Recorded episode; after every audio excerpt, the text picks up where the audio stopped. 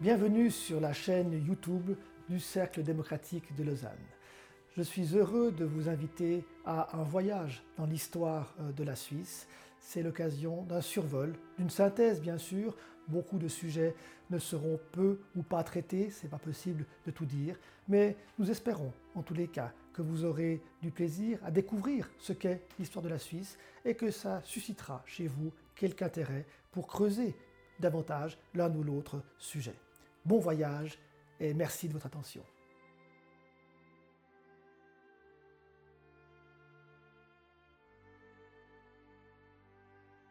Les guerres d'Italie sont évidemment toujours associées à cette grande époque d'effervescence intellectuelle et culturelle qu'est la Renaissance. C'est François Ier euh, ramenant d'Italie dans ses chariots Léonard de Vinci, cette grande période de création euh, qui balaye euh, l'Europe.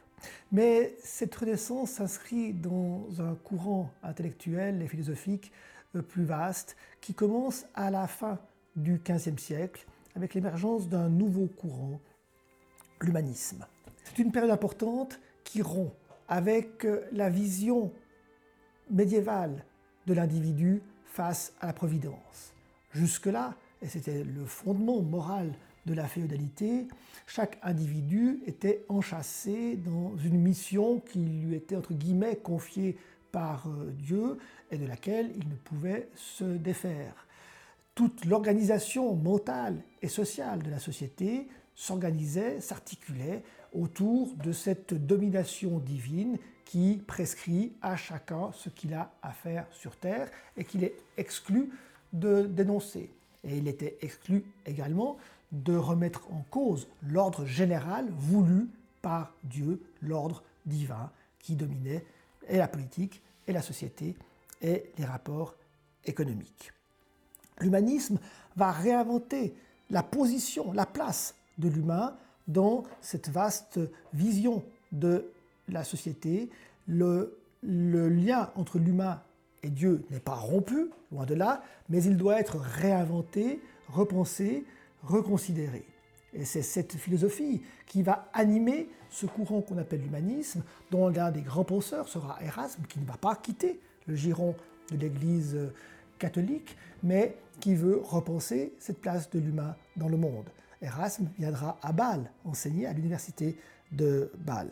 Et Bâle va devenir un des grands centres de l'humanisme européen, par la présence d'Erasme bien sûr, par son université, et par les nombreuses imprimeries qui s'y installent, ce nouveau mode de communication qui va jouer un rôle, essentiel dans la diffusion des nouvelles idées et dans cette maturation de cette conception inédite de la place de l'homme face à Dieu.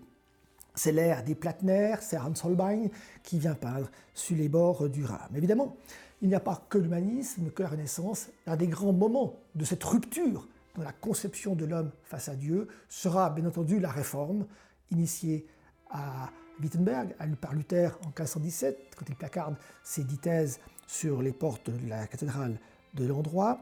Puis ce sera Calvin à Genève, bien sûr, et puis ce sera l'action en Suisse de Ulrich Zwingli, qui euh, va se distinguer de Luther par une autre approche du lien entre le pouvoir politique séculier et le pouvoir de l'Église, mais les fondements sont les mêmes pour les deux hommes. Évidemment, euh, adhérer à cette réforme naissante et donc soutenir une rupture avec l'ordre pontifical qui gouvernait en partie, on l'a vu dans les précédentes vidéos, l'ordre européen, n'est pas toujours guidé uniquement par des motifs de foi. Les motifs politiques et économiques ne sont jamais très éloignés. À Genève, bien sûr, l'adhésion à la réforme est un moyen aussi de se séparer encore plus des menaces savoyardes toujours présentes, alors qu'à Berne ou à Zurich, derrière l'adhésion à la réforme, il y a aussi cette possibilité de mettre la main sur les richesses des établissements religieux, ce dont les Bernois et les Zurichois ne se priveront pas. Berne adhère à la réforme en 1521, Zurich en 1521, et ainsi va se tracer en plein dans la Confédération une ligne de démarcation qui s'avérera bien entendu très vite compliquée. Car si les villes Zurich, Berne adhèrent à la réforme, et donc les régions qui leur sont soumises, leur bailliage, hein, les territoires, euh, euh, les Vaudois par exemple, le sud du canton de, Zurich, d'autres régions vont rester fidèles à la foi catholique, Fribourg par exemple, mais surtout les Waldstätten. Les Waldstätten qui d'ailleurs n'avaient aucun intérêt à se détacher de cette foi catholique pour deux raisons. D'abord, le discours de Zwingli hostile au mercenariat pose évidemment un problème économique fondamental pour les cantons de Suisse centrale qui vivent largement du service étranger.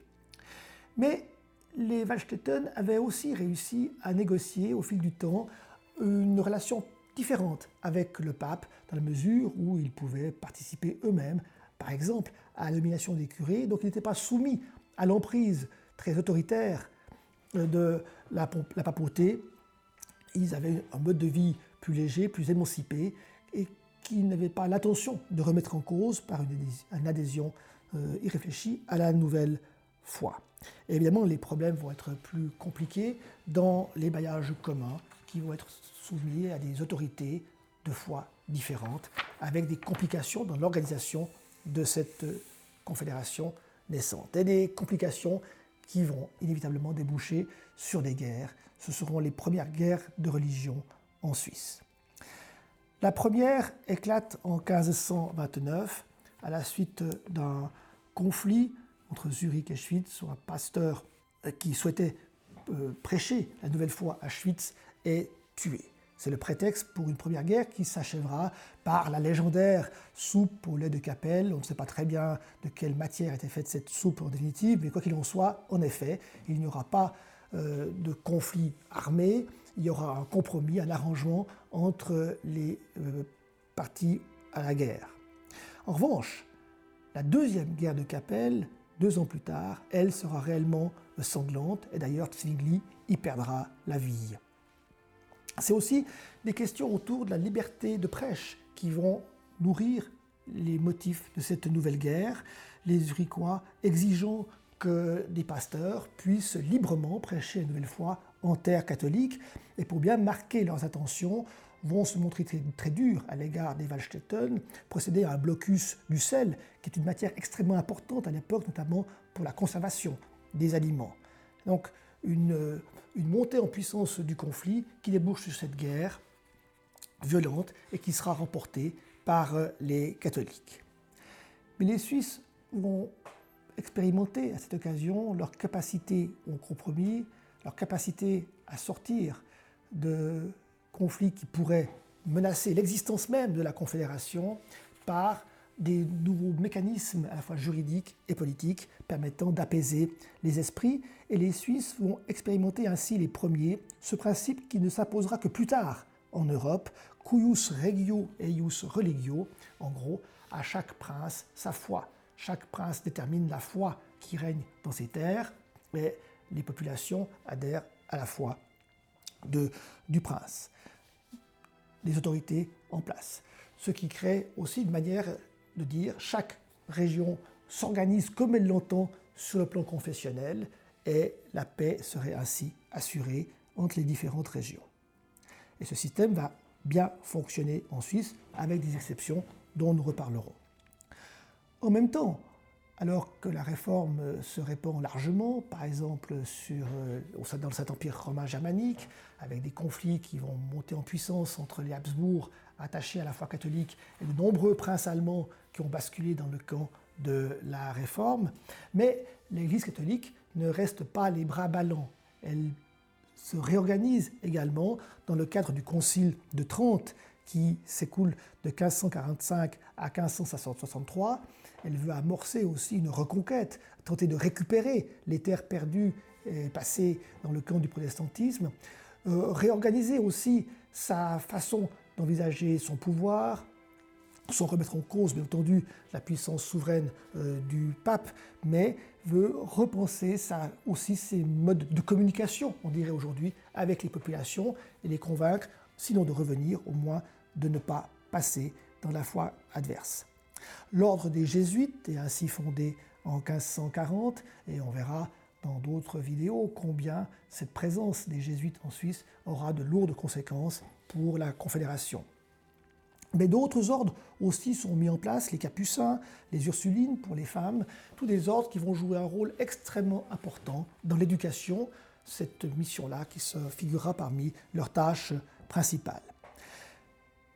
Le catholicisme en Suisse se réorganise également sur le plan politique. Charles Borromée devient le premier nonce, donc le premier ambassadeur du pape en Suisse en 1579. Et surtout, les cantons catholiques vont se rapprocher de Philippe II, le roi d'Espagne, à Habsbourg, lui aussi.